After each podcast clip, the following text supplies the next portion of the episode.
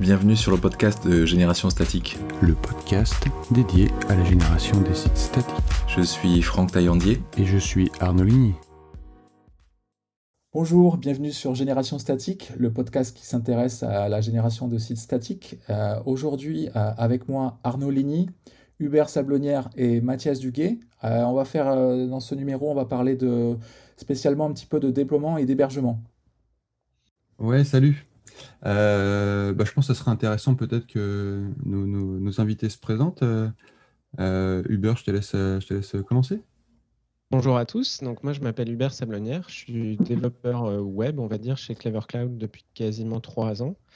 Et donc chez Clever Cloud, j'ai en charge tout ce qui est interface utilisateur, donc la, console web, l'interface graphique et la, CLI, l'interface en, en, ligne de commande. Salut, donc moi je suis Mathias Duyet, ou Mads, vous me croisez sous les deux noms. Euh, donc moi, je travaille chez Always Data, je suis tech évangéliste chez Always Data. C'est-à-dire que je suis payé pour faire joujou avec les nouvelles technologies, puis faire le guignol après pour raconter à quel point c'est formidable et à quel point on, peut en faire des trucs euh, un peu fous. Donc voilà. Et je suis anciennement avant ça euh, un ancien fronteux, et même ancien baqueux, même très très lointain dans une ancienne vie derrière. Et alors, full disclaimer, euh, tous ces gens, moi je les ai croisés à Paris Web, donc c'est un peu la, un peu la famille du web français. Mais aujourd'hui, on se retrouve sur un sujet qui à l'époque était peu abordé euh, à, Paris Web. C'est assez rigolo. Mais oui, on, se connaît depuis un petit, un petit peu longtemps. Là, ce qui nous intéresse, euh, c'est l'hébergement au sens large, dans le contexte de, de, de, la Jamstack et de la génération de sites statiques. pour remettre un petit peu de contexte par rapport à nos auditeurs, c'est euh, il faut bien se projeter sur les problématiques qui, peuvent varier en fonction du, contexte. Ou euh, si tu es très focus sur du site statique, euh, ce qui t'intéresse, bah, finalement, c'est d'héberger du statique. Donc, c'est l'hébergement ultra classique. Tu as du HTML, du CSS, des fichiers, tu veux les héberger.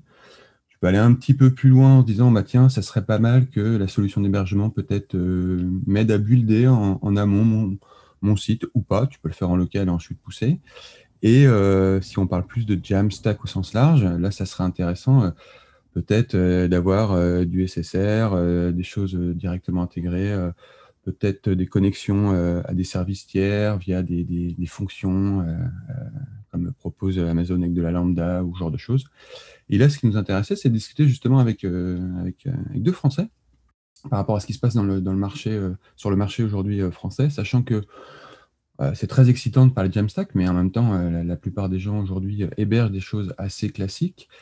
Et l'idée, c'était de savoir, vous, comment vous percevez un petit peu ce mood-là où, il y a une explosion de, solutions comme Netlify qui sont, qui sont clés en main, mais qui couvrent finalement une petite partie de l'écosystème global par rapport aux, besoins industriels, on va dire, plutôt global. Et c'est intéressant justement d'avoir un peu votre point de vue dans l'écosystème français actuel. Euh, qui, veut se lancer pour, euh, pour euh, Gros sujet, aborder Ouais, ouais. Allez, j'y vais. alors, écoute, je regardais ce matin encore le, les chiffres, puisqu'on ne m'avait pas dépourvu quand même, donc je me suis un peu renseigné avant. officiellement, à l'heure actuelle, sur la plateforme de l'Ouest Data, on a à peu près 3% des sites hébergés qui sont des sites officiellement énoncés comme statiques. Donc vraiment, juste, je propulse de la page web avec quelques assets et, je je fais aucun traitement côté serveur. il y en a probablement un peu plus parce que il y a probablement pas mal de nos clients qui, qui déclarent des sites comme étant des sites de type PHP, donc en gros un Apache avec, un exécuteur PHP derrière, mais qui ne se servent pas de la partie PHP et qui ne se servent vraiment que de la page, donc qui finalement propulsent du, du statique. Euh, mais à moins de rentrer dans, le, dans les, stacks complètes, on n'a pas moyen vraiment de le savoir. Donc on est probablement à plus de 3%. On sera probablement pas à 10% non plus, tu vois. Je pense qu'on est peut-être à 5-6%, un truc comme ça. En fait, je dirais que euh, n'est pas forcément euh, représentatif du marché global, dans le sens où, où All Data, comme Clever Cloud, on, on est des hébergeurs multilangages. Donc, du coup, tu peux héberger un peu tout ce que tu veux euh, sur nos plateformes. Et c'est ce qui fait finalement que euh, les clients qui viennent chez nous viennent parce qu'on peut aussi faire du Python ou du Ruby ou des trucs comme ça. Donc forcément, si tu demandes à Netlify, il va te dire bah, 100% des sites hein, statiques, les gars. Hein. Donc, donc, forcément, je pense qu'on n'est pas représentatif du marché, du marché global de l'Internet. Mais, mais en tout cas, à l'échelle d'un hébergeur, d'un hébergeur ouais, à peu près polyvalent, je pense qu'on doit toucher les, les, les 4-5% de sites statiques, à mon avis. Mais, mais, du coup, un, truc qui est marrant, c'est que j'ai noté que d'ailleurs c'est valable pour euh, vous deux, c'est que les documentations, vos documentations sont euh, motorisées par Hugo, que ce soit Clever, euh, oui. Clever ou Always. Et, c'est super rigolo parce que, et du coup, la question que je me posais, c'est est-ce que du coup vous avez dit, tiens, ça serait sympa que dans nos services, on, intègre voilà, des, templates clés en main pour nos clients, de dire, bah voilà, on nous, on s'éclate avec, euh, avec Hugo, pardon, c'est cool pour faire la documentation. Est-ce que, au-delà du, template clé en main pour euh, déployer un Drupal, un WordPress, etc., euh, on n'irait pas un petit peu plus loin en fournissant de, l'outillage pour pas juste laisser nos clients déposer des fichiers qu'eux-mêmes ont générés, mais leur dire tiens, ça serait sympa que. Parce que finalement, vous avez tout le matos pour le faire aujourd'hui. Alors moi, j'en profite pour rebondir. C'est, on a mis en prod cette doc hier, je crois. Oui. Euh, et avant, elle n'était elle était pas générée avec Hugo, donc c'est vraiment tout, tout chaud. Euh, du coup, sur cette remarque, je viens d'oublier ce que tu viens de demander. Non, oui, tu, tu veux dire euh, avoir spécifiquement des, des templates tout prêts ou des. Bah, c'est plus l'outillage Hugo. Hugo, c'est pas forcément un domaine que je connais bien, mais. Non, l'idée, c'était de justement de, par rapport à, des ténors, euh, euh, comme on le disait à l'instant, euh, comme Netlify, qui fournit un service clairement, qui est hyper séduisant. ils, font, ils font un seul truc, mais ils le font très bien. Et de se dire, vous, aujourd'hui, l'un comme l'autre, vous avez toute l'archi pour le faire, tout le matos, la capacité hébergée, être scalable, différentes technos, un peu builder un site en PHP, en, en Node.js, en ce qu'on veut. Et finalement, de se dire, il manque que la petite brique pour, euh, pour que notre client il ait à, mettre en place un, un, petit script qui va euh, builder, créer une, une artefact donc, euh, et ensuite l'héberger sur une solution qui est, déjà existante. Est-ce que c'est un truc qui, qui, a un intérêt business aujourd'hui ou? Alors je vais je vais peut-être pas commenter sur la la partie business parce que c'est pas moi le chef et je sais pas ce que j'ai le droit de dire. Mais je peux au moins commenter sur comment ça marche chez nous et, Mathias pourra expliquer chez eux ensuite après peut-être. nous, en gros, quand tu pour déployer, tu, tu fais un guide push. une fois que, as, que les, les, sources de ce que tu as guide pushé sont reçues chez nous, on va appliquer le build qui correspond à la plateforme que tu as demandé. Donc, euh, si tu as du PHP, on va lancer un composer install. Si tu fais du Node, on va npm install, Java Maven, etc. Euh, une fois que la partie euh, dépendance est faite, on va lancer un build. Donc là, c'est pareil. Parfois, tu vas pouvoir préciser une commande. Parfois, bah, pour, pour Node, il n'y a pas de build à faire on va juste lancer npm run start. On va essayer pour chaque plateforme de se baser sur la, les, standards de, la techno qui, vont avec. C'est vrai que par rapport à, ce que propose Netlify, ou dans mes souvenirs, ils vont même jusqu'à détecter quel générateur de site statique tu as en fonction de ce qu'il y a dans tes sources, si je ne dis pas de bêtises. Donc s'ils voient euh, que c'est du Hugo, ils vont lancer le build Hugo, etc. S'ils voient que c'est du, euh, du Eleventy, ils vont, etc. C'est vrai que nous, sur tout ce qui est un peu statique, euh, on ne va pas jusque-là. et et finalement, force est de constater que ça fait la différence pour une catégorie d'utilisateurs qui veut vraiment du, du, même plus du plug and play, c'est du je lève les bras en l'air et le, Bluetooth se, se, connecte automatiquement sans que j'ai rien à faire. Quoi. Ce qui est, euh, disons-le, de la science-fiction.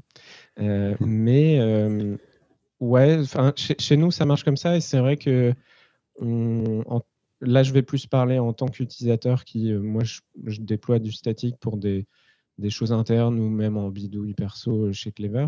Et euh, forcément, je n'ai pas besoin de ce degré d'automatisation et de, simplicité, parce que je sais exactement comment ça marche derrière.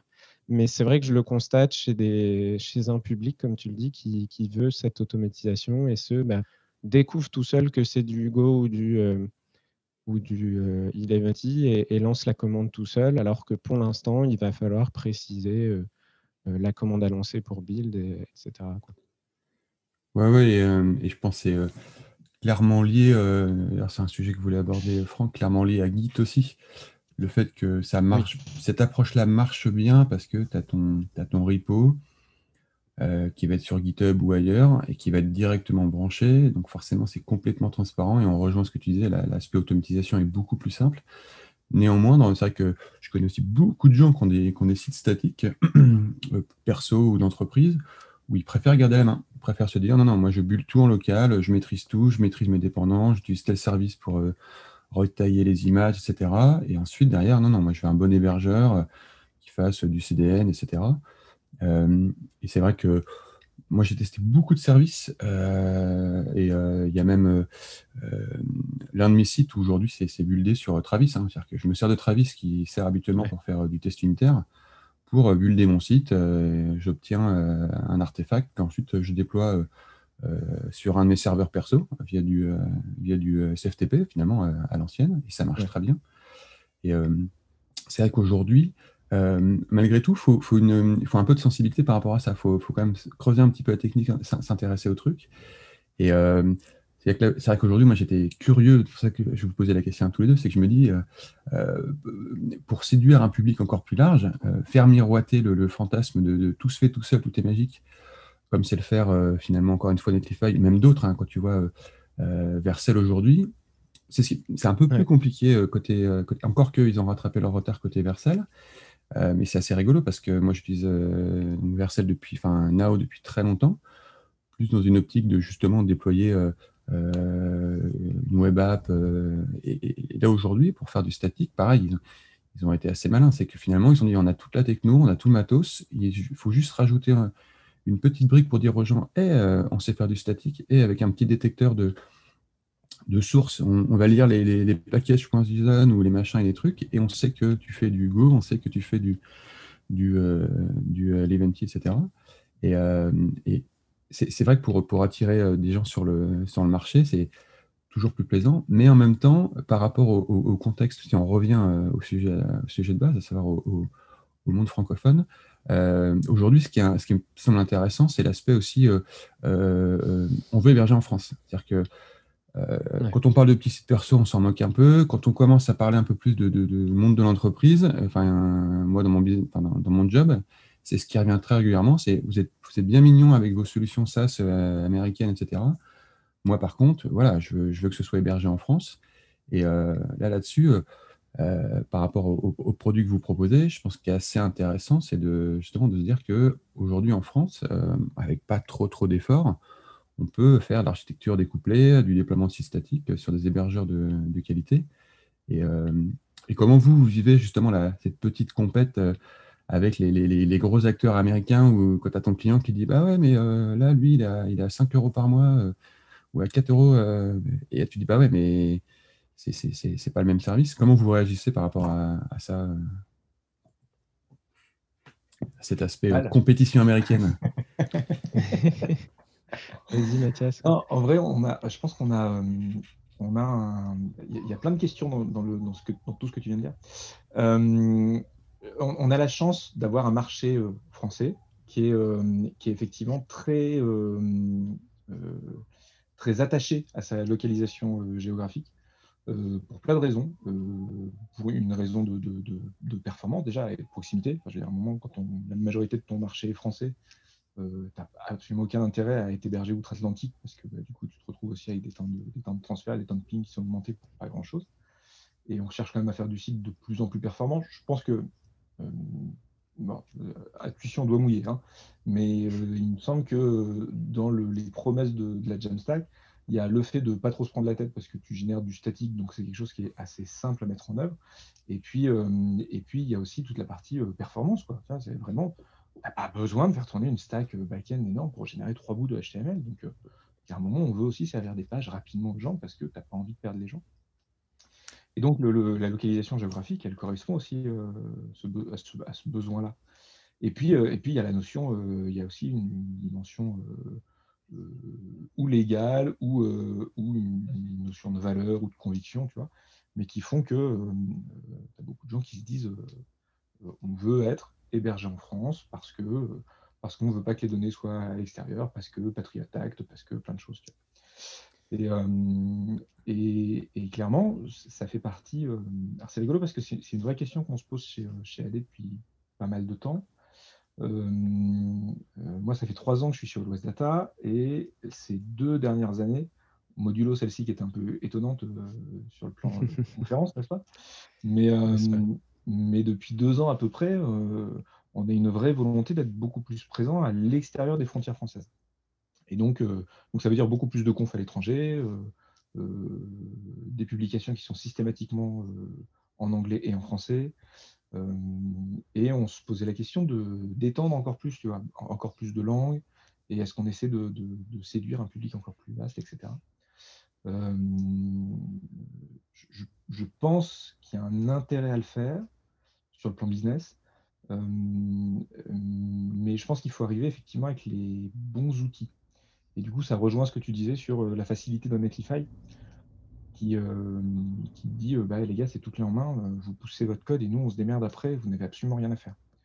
Et, et quand tu vois le boulot qu'on peut faire, nous déjà, chez, chez, AD ou chez Clever, en termes de on essaie d'offrir une expérience à peu près homogène, quelle que soit ta stack, quelle que soit ta technique, et, et on gère toute la partie DevOps et donc finalement, tout ce que vous avez à faire, c'est finalement de pousser du code et puis bah, ça va partir en prod. Et, euh, c'est déjà un travail énorme parce qu'on traite avec des, plateformes, encore une fois, qui sont multilingues, etc. toute la force de Netlify, ça a justement été de dire, je crois, euh, on va s'attaquer qu'à une toute petite partie de ce marché, mais on va pousser l'expérience développeur tellement loin que, que si tu fais pas explicitement que ça, c'est quasiment irrattrapable pour les autres, pour les autres plateformes. Et donc, on se retrouve, nous, avec des, discours où on dit, euh, on dit bah, vous poussez votre code et ça marche.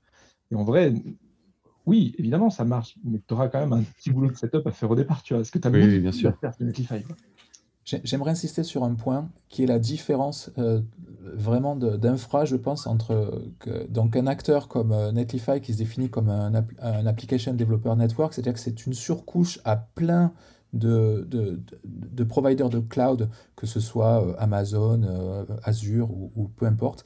Eux, ils se mettent au-dessus et ils rajoutent, comme, euh, comme vous dites, une, une couche d'abstraction, une UI, en fait. Hein, euh, ils font beaucoup de boulot derrière, hein, mais en fait, euh, eux, ils ne gèrent pas l'infra. Je pense que si je ne dis pas de bêtises chez Louis Data, c'est la démarche totalement inverse. Vous avez totalement le contrôle, vous avez des data centers à vous. Ouais, c'est ça. Alors, on n'a on a encore pas de data center à nous, mais on, a, on, est effectivement propriétaire de l'intégralité de, de l'infrastructure, aussi bien machine que, réseau. On est, on est aussi notre propre opérateur réseau, donc, euh, on est totalement. Et c'est en, c'est en France. Et c'est en France. Voilà. En France. Et parce que moi, quand, quand je déploie sur, ce, sur cette abstraction de cloud dans un provider, quel qu'il soit, en fait, finalement, la promesse du Jamstack, c'est vrai que c'est le, de livrer au CDN le plus près de l'utilisateur. Mais ce CDN, moi, perso, j'ai pas été voir la, la, carte mondiale de où sont tous ces, tous ces trucs-là. Il y en a peut-être en Irlande, il y en a peut-être en Allemagne. Je sais même pas, en fait. J'ai une bonne perf. Je sais pas si c'est à Paris ou pas. Et en fait, vu que c'est, euh, vu que c'est un réseau mondial, je sais que si j'ai une clientèle, alors c'est pareil, ça dépend des projets, mais si, bon, si c'est mon blog en français, franco-français, tu as raison, il vaudrait mieux que je sois hébergé euh, dans le coin. Mais si c'est en Belgique ou, euh, même en, en, Angleterre ou en Allemagne, peu m'importe parce que j'ai quand même un ping qui est correct et en fait, ça, ça me va même si c'est pas en France. Et en même temps, on parle de contenu statique, on parle d'un blog, on ne parle pas d'une appli euh, métier euh, qui, est, euh, qui est hyper gourmande en, en, ressources. Donc je pense que c'est. Il y a aussi la typologie de projet. Sur les chiffres que tu as partagés sur l'OS Data, je pense que vu les parts mondiales de WordPress, euh, Drupal et compagnie, je pense que tu, tu as raison d'insister là-dessus. Je pense qu'aujourd'hui, nous, on est dans une bulle là parce qu'on s'est intéressé, on focalise sur ce truc-là. Mais je pense qu'en effet, je pense que les, stats au niveau mondial, on doit être à 5%. Euh, de, donc c'est encore, je pense que c'est encore marginal euh, que des gens fassent du React, qui, qui veulent générer en statique avec Next chez Vercel, etc. Là, on parle d'une micro-niche, en fait. Le, marché de l'hébergement est, bien plus large. J'en profite pour caler, ce que j'ai ouvert le dashboard chez nous et c'est pareil sur le graphe, je vois la répartition par technologie, Node, PHP, Java, etc. Et la partie statique pure qui fait que ça, elle est tout en bas du graphe. Donc, je n'ai pas le pourcentage, mais c'est vraiment très minime. Et de la même manière que, que Mathias chez l'OS Data, on a, on a pas mal de PHP. Et donc, parmi eux, est-ce qu'ils font beaucoup de, uniquement de statique et ils servent d'Apache et, vite fait templating ou est-ce qu'on est vraiment plus sur des modèles avec un, CMS, une base de données, etc. Bah, là, c'est impossible à dire sans, sans aller voir. Quoi. Après, du coup, ouais, je, désolé. Vas-y, vas-y, Mathias. Non, non, vas-y, vas-y, je t'en prie. J'allais rebondir sur euh, ce qu'on. C'est toi qui en parlais, Mathias, et, vous aussi sur le euh, Netlify. Ils sont arrivés, ils ont, ils sont concentrés sur une partie. Et en fait, euh, alors moi encore une fois, je leur dis, hein, leur service est, impressionnant. Mon, mon, blog était chez eux avant parce qu'ils ont cette simplicité pour le statique. Mais forcément, manager un, on va dire, un déploiement mondial euh, via des, du Edge, des, CDN un peu partout, pour servir en HTTP des fichiers statiques, c'est clairement pas le même business que de faire tourner des JVM, des Apache, euh, et où à chaque fois, tu as bah, une. Comment dire Enfin, moi, je vois, mes collègues qui, gèrent les, mises à jour de sécu sur, euh, les images Linux, sur les stacks. Bah, Node, euh, Java, Docker, Python, Ruby, tout ça, euh, je peux vous assurer qu'à suivre, euh, ils sont les, les, les, CVE, les trous de sécurité, etc., qu'est-ce qu'il faut mettre à jour, c'est clairement autrement difficile. Je ne dis pas qu'héberger du statique, c'est facile, hein, loin de là. surtout quand on voit ce qu'ils font avec le multi-cloud et autres, c'est complexe. Mais mais c'est vrai que euh, c'est une complexité qui est assez différente. Et pareil, ils ont une, euh, une fonctionnalité qui, qui, nous, nous est beaucoup demandé, qui est un peu le, le concept de, je crois qu'ils appellent ça encore des preview apps ou des deploy preview, un truc comme ça. Ouais, voilà. Enfin, suivant les, les, les hébergeurs, euh, le, le, le, nom change, mais le concept reste le même. Euh, clairement, ça c'est juste génial quand tu développes pour avoir instantanément un, environnement de preview. Euh, tu fais ta branche avec ta super feature euh, Toto, puis d'un coup, tu as toto.monsite.com pour tester. Ça, c'est pareil. chez nous, c'est faisable parce qu'on a une API, donc on va pouvoir créer une app. si je prends un exemple, par exemple, on a, des, on a une librairie de composants c'est euh, une page de documentation avec Storybook. Euh, dès que je pousse une branche, euh, ça build automatiquement une app statique chez nous qui est dédiée à cette branche et qui sera supprimée une fois que la merge request est mergée. Donc c'est faisable chez nous, mais il faut connaître notre API ou notre CLI. Et donc il manque un peu ce degré d'expérience utilisateur. par contre, on nous le demande beaucoup, sauf que sur du statique, c'est faisable. Mais euh, comment tu fais une preview branche euh, sur une app Java, une app PHP qui dépend d'une Redis, une PG, etc.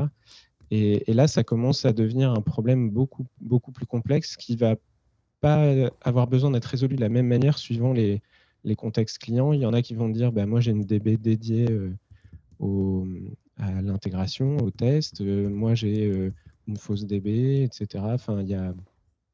C'est des contextes assez différents, donc c'est... Je suis en train de partir dans tous les sens, arrêtez-moi. Mais c'est vrai qu'ils arrivent à faire un truc très bien, euh, qui a une complexité certes, mais dès qu'on commence à rentrer dans, devoir héberger du, dynamique avec du code, etc., ça devient autrement plus euh, divers, on va dire. Bah, Pardon, euh, juste pour préciser, donc pour revenir sur ce côté expérience utilisateur à, mon petit niveau, c'est vrai que le fait qu'ils aient embrassé le, workflow de Git avec euh, de, la pull request, le fait d'avoir une preview, et Vercel fait ça aussi, et c'est pas les seuls euh, à faire ça, mais maintenant en fait, tu m'enlèverais ça, dans mon, dans mon workflow de travail, je serais bien embêté parce que je, je me repose maintenant sur ces fonctionnalités. J'en suis devenu un peu dépendant, comme on devient dépendant de plein de son téléphone ou d'autres choses. Je suis devenu dépendant de cette fonctionnalité parce que je sais que là, en ce moment, je suis en train de faire Joujou avec Tailwind. je sais que je fais ça sur une branche, je vais le déployer, je peux le partager, je peux avoir des retours, etc. etc. C'est énorme et j'ai zéro, zéro connaissance, encore une fois, en, DevOps ou quoi que ce soit. En fait, ce qui est assez, ce qui est assez euh, euh, génial de la part de, Netlify ou des acteurs comme Netlify, c'est d'ouvrir la voie dans le, dans le, le, formidable écosystème des DevRel, n'est-ce pas? Euh, il, y a, de plus en plus de, on est, on est de plus en plus nombreux, développeurs relationship, développeurs docket, stack évangéliste, etc. Appelez-les comme vous voulez, de toute façon, ça change un peu d'une boîte à l'autre. Mais, euh, mais ce qui est assez génial, c'est qu'on partage beaucoup nos expériences et en fait, on voit monter en puissance depuis un peu moins d'un an, je pense, une notion dont moi j'avais absolument pas entendu parler jusqu'à présent, qui est la notion de, de développeur expérience. Et finalement, c'est exactement vers ça que, les, boîtes à la Netlify ont ouvert la voie. C'est vraiment au fait de, dire euh, les développeurs sont, et les développeuses sont des utilisateurs et des utilisatrices comme les autres. Euh, ils ont besoin d'une expérience qui leur soit dédiée et qui soit qualitative. Et effectivement, euh, nos stacks, même du côté de la Jamstack, se complexifient beaucoup parce que tu as beaucoup de choix, parce que tu as beaucoup de techno possibles, parce que voilà. Et donc, il faut, euh, essayer d'unifier au maximum euh, cette expérience et la rendre la plus, smooth possible. Et donc, tout comme on se bat pour, pour faire de l'UX euh, depuis des années en disant mais il ne faut pas laisser l'utilisateur de côté, il faut que ce soit pratique et utilisé, etc., bah, il n'y a pas de raison que sous prétexte qu'on ait des, des techos, on n'ait pas une expérience simple aussi. Quoi. Et donc, je, je, rejoins complètement ce que tu disais, Franck, sur le fait que oui, on devient dépendant de ces fonctionnalités tu vois, de déploiement atomique ou de, de, branch previews ou de choses comme ça, parce que euh, bah, parce qu'en fait, juste, euh, elles sont confortables, quoi. C'est hyper pratique et, juste, bah, oui, tu en as besoin. Euh, ce qui est assez formidable aussi, c'est que c'est qu'en vrai, c'est ça n'est que de l'expérience utilisateur. C'est pas, ils n'ont pas révolutionné des technos, ils n'ont pas réinventé quelque chose. en vrai, c'est hyper simple à faire. Euh, c'est hyper simple, mais c'est quand même si moi je me bats pour écrire un article autour, donc autant dire que euh, c'est simple à faire, mais pas simple à expliquer. Mais, euh, mais, mais l'idée en fait c'est ça, c'est que c'est que tu t'appuies sur des trucs qui sont, sont là depuis des années. C'est du git hook pour pouvoir déclencher des, trucs à la volée quand tu pousses. C'est du rsync pour pouvoir, pour pouvoir déployer atomiquement différentes versions et pas pourrir ton, ton, espace de stockage et pour pouvoir faire du déploiement à la volée si tu veux. Euh, et, là où ils sont brillants, c'est qu'effectivement, plutôt que de s'attaquer, c'est ce que tu disais Hubert, plutôt que de s'attaquer à, des stacks très compliqués où, il y aura forcément de la spécificité technique et où on va avoir besoin d'un travail de DevOps, euh, l'univers du statique, il est euh, d'une part suffisamment peu complexe pour qu'on puisse facilement faire grandir l'expérience développeur très rapidement et de façon très qualitative dessus. Et en même temps, je pense aussi que euh, ils sont pas cons, ça représente un futur, tu vois. On fait de plus en plus de, de, PWA, on, encapsule de plus en plus de trucs dans des, produits type électron ou quoi. Euh, euh, produire des assets statiques, c'est clairement le futur de la techno, quoi. Donc, Et on le, on le, voit parce que des acteurs comme Amazon, ils ont lancé AWS Amplify Console, si je ne dis pas de bêtises. DigitalOcean a aussi lancé son truc récemment. En fait, malgré le fait que ce soit encore une petite part de marché, je pense qu'il parie euh, sur euh, une, une, une, croissance de cette, de cette tendance dans les années à venir. Parce que comme le dit très bien Mathias, euh, la developer experience, une fois que tu y as goûté, tu vois pas pourquoi. Enfin, ça te rend plus productif, donc il n'y a rien de mal à ça en fait. Si tu peux utiliser une surcouche pour être plus productif. On, cherche tous, on en est tous là aujourd'hui à chercher d'être. On prend des, on utilise des frameworks pour le front et, on utilise des outils comme ça pour le, ce qui était le, back qui maintenant est, découplé. Mais voilà. Après, sur le serverless, je rentrerai pas là-dedans, j'y connais rien. Mais là-dessus aussi, ils ont l'air d'ajouter aussi des petites couches euh, qui font que ça devient de plus en plus simple d'écrire une petite fonction et qu'elle soit exécutée euh, au plus proche de tes utilisateurs. Ah, oui, totalement. Un, un, ouais, puis un point qui est important, c'est comme, de, comme, comme, disait Hubert, de quand même relativiser. Hein. Quand on parle de, justement de génération de sites statiques, c'est très facile. C'est-à-dire que tu, tu, tu, génères un site en HTML, CSS et c'est tout. Et après, derrière, tu te débrouilles pour l'héberger. Tu n'as pas à te casser la tête avec euh, bases de données, les répliquer, les dupliquer. Donc, c'est quand même assez focus. Euh, après, euh, c'est, on est clairement voilà, sur de la développeur expérience. C'est que, même comme tu disais, Franck, tu as Amazon qui s'est, qui essayé avec Amplify. Amplify, je l'ai testé. Hein, c'est pas très, très amusant à utiliser. Hein. C'est très lourdeau. ils ont, encore une fois, c'est ça qui est assez rigolo, c'est que Amazon, ils ont tout, tout le matos. Et pour autant, l'expérience, l'expérience d'intégration pour le développeur, elle n'est pas hyper, hyper cool. Et, et, en réalité, le, finalement, le plus important, c'est pas forcément même s'il faut avoir une base très solide en termes de, de, capacité à déployer, à monitorer, etc finalement, le travail sur le fait d'embarquer le développeur, euh, vite fait, bien fait, c'est confortable, c'est facile, tu n'as pas grand-chose à faire pour démarrer. Bon, après, tu auras plein de fine-tuning fine à faire et ça va être un peu plus, euh, un peu plus tricky. Mais au moins, je t'embarque, c'est facile. Et là-dessus, finalement, c'est un, pour les hébergeurs de manière générale, c'est, je pense, un, bon budget euh, à, investir parce que c'est toujours pareil, c'est que ton développeur, lui, il veut tester vite fait. Il veut, il veut voir, il a, une idée en tête, il est en train de concevoir un site web, une web app, il veut pouvoir tester vite fait, bien fait, il veut pas s'enquiquiner avec euh, son nom de domaine, euh, sa config Apache, etc. Et c'est aussi ce qui est séduisant dans le, dans le statique, hein, c'est que tu te dis, euh, dans le pire des cas, voilà, j'ai juste à pousser un, truc et c'est bien fait, mais là, c'est pour ça que j'imagine que c'est dans vos, dans vos tuyaux à tous les, à tous les deux, les gars, c'est de dire, voilà, nous, ce qu'on on veut aussi, c'est faire un maximum d'accompagnement, la bonne documentation, etc., pour que les devs voilà, ils sont, ils n'aient pas à souffrir. C'est pas parce que c'est des devs que c'est des techos qui doivent manger de la, souffrance sur cet aspect-là. Et, et, pour autant, euh, on, parle de développeurs full stack, euh, même s'il y a beaucoup de, devs qui touchent un peu à tout, même si tu as une bonne compréhension euh, d'Apache ou autre, tu n'as pas forcément envie de, passer deux jours et demi à, faire la conf de ton fichier Apache pour faire un premier test de, déploiement. Mais c'est là que c'est un dosage qui n'est pas évident. Encore une fois, je ne suis pas le chef, c'est pas moi qui décide de c'est quoi les priorités business.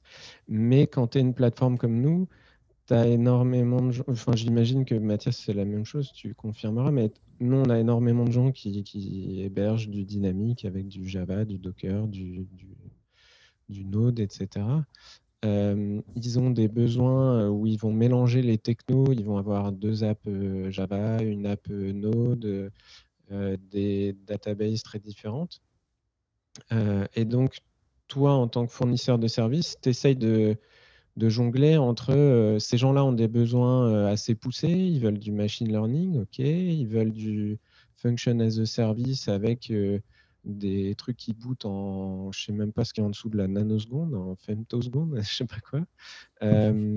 Et d'un autre côté, on a aussi, euh, on veut travailler l'onboarding de, de, nouveaux utilisateurs qui potentiellement ont des besoins euh, euh, plus simples, mais qui ont un, besoin d'onboarding et d'accompagnement dans, la developer experience qui est, beaucoup plus fort en fait.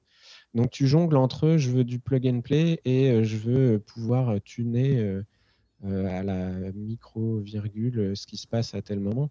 Et c'est trop marrant parce que bah, Parfois, tu sors une feature, on fait Ah, mais euh, ça, c'était pas important, vous avez toujours pas telle autre feature, et tu as d'autres utilisateurs qui vont te dire l'inverse. Et forcément, tu vas essayer de jouer à la fois pour euh, creuser ta réputation et asseoir euh, le fait que tu es un faiseur et que tu sais faire. Et tu vas aussi essayer de, creuser bah, ce, qui, rapporte. Quoi. Et, et donc, ouais, c'est pas évident. Quoi. J'avais une question pour vous deux. Euh, tout à l'heure, Mathias disait que c'est des outils qui sont basés au-dessus de Git, qui a rien d'extraordinaire. Est-ce que, parce que Netlify et Vercel proposent des outils en ligne de commande, est-ce qu'il y a ça chez vous aussi, chez Clever ou j'imagine, ça, a l'air bête comme question, mais Heroku a ça, enfin, beaucoup de, de, est-ce que, est que vous avez ces outils-là, parce que je connais moins bien vos produits Mathias, je, viens de parler, C'est moi qui démarre. Euh, euh, alors, pour le moment, non. Il n'y a, pas de, a pas de CLI dédié au West Data. c'est dans les tubes. C'est un projet auquel on réfléchit depuis, depuis un an déjà et sur lequel on commence à poser tout doucement les bases. les quelques articles que je peux écrire sur le, déploiement via GitHook ou, celui sur, sur le déploiement atomique dont je parlais tout à l'heure, que je suis en train de terminer, euh, vont clairement dans ce sens-là, en fait, dans le fait de, poser les bases de euh, OK, techniquement, c'est quoi le MVP d'un outil comme ça euh, Sachant qu'effectivement, encore une fois, ça n'a rien de révolutionnaire, c'est vraiment une couche d'encapsulation et d'abstraction autour de Git, de la génération, slash détection peut-être d'un peu de code, et l'API de la plateforme. Et, vraiment, ça ne va pas, ça va pas au-delà. Hubert, je te laisse répondre, mais vous, vous avez déjà une, une, CLI, qui fait, qui fait déjà bien le boulot Ouais, la, la, CLI est développée et maintenue par quelqu'un de qui est dans la même pièce que moi, c'est moi. Euh, non, ouais, alors en fait, on a une CLI depuis assez. Enfin, moi, je l'ai récupérée de quand je suis arrivé, mais euh, qui est assez vieille, je pense. En fait, euh, chez nous, dès qu'on a une fonctionnalité, elle est mise en place sur l'API. Une fois qu'elle est dispo sur l'API, on la met en place sur la ligne de commande parce que ça demande beaucoup moins de travail de conception euh, euh, à implémenter. Et euh, donc, ça permet de donner la fonctionnalité plus rapidement. Exemple, actuellement, via notre CLI, vous pouvez récupérer les access logs ou mettre en place des redirections TCP. ça, c'est pas encore disponible en, graphique. Et après, ça arrive dans, dans l'interface graphique. Ce que va faire notre CLI, au-delà de, de wrapper plein d'appels d'API, donc est-ce que mon est up, euh, scale là en, quatre instances en parallèle, euh, restart là, ce genre de choses On va avoir le Clever Deploy qui est en fait un, guide push euh, plus plus. Parce qu'en fait, sous le capot, ça fait un guide push et ensuite ça, écoute la, la plateforme et, ça dit bah, est-ce que le déploiement a commencé et, et où est-ce qu'il en est et donne-moi les logs en live et à la fin, si ça s'est bien terminé j'exite le, le, process euh, euh, avec tout va bien. Et s'il y a eu un problème, je fais bien un exit status euh, d'une ligne de commande avec une erreur. Ce qui fait que si vous le lancez bah, dans un, un, GitLab CI, un Travis, il va bien fail le build si, si nécessaire. Et, et voilà. Et donc, c'est vrai que ouais, cette ligne de commande, euh, on a des gens qui vont faire directement le guide push, c'est documenté un peu partout, mais on, va les pousser aussi à, rajouter la ligne de commande parce que bah, typiquement, euh, ça va watcher le, déploiement et ça va permettre de savoir si ça s'est bien passé ou autre. Et, euh, on commence à avoir des gens qui, l'utilisent un peu partout depuis quelques années dans, dans leur CI à part. C'est hyper intéressant. C'est quoi le début des questions autour de la CLI Mais on en a une et on, essaye de pousser de plus en plus les usages. Mais, euh, mais c'est encore une fois un problème d'onboarding et de, de, la mettre en avant, de pousser les gens à l'utiliser. Euh, donc c'est pas ah, mais c'est... Ouais, là, ce, qui est, ce, qui est, intéressant, c'est la capacité à automatiser, que ce soit la, via la CLI ou l'API. C'est que aller au-delà du, du, du, dashboard à la Plesk euh, ouf, voilà, t'as pas envie, t'as pas envie de te connecter au truc, t'as pas envie de faire des choses. Euh, J'ai peut-être mangé l'arbre sous le pied, euh, Franck. Je crois que c'est un, truc dont tu n'as plus envie de parler de, de Plesk, ça te fait peur, euh, c'est usant, ça te fait perdre du temps. Et là, ce qui est intéressant, c'est que justement, dans, dans, vos produits, c'est la capacité, justement, via des API ou de la CLI, à dire, bah voilà, j'ai un super bon hébergeur, il est en France, il me fournit tel service, et dans ma boîte à moi, moi en tant que développeur ou en tant que DevOps, je vais rajouter ma petite brique d'entreprise euh, pour euh, monitorer les déploiements, etc.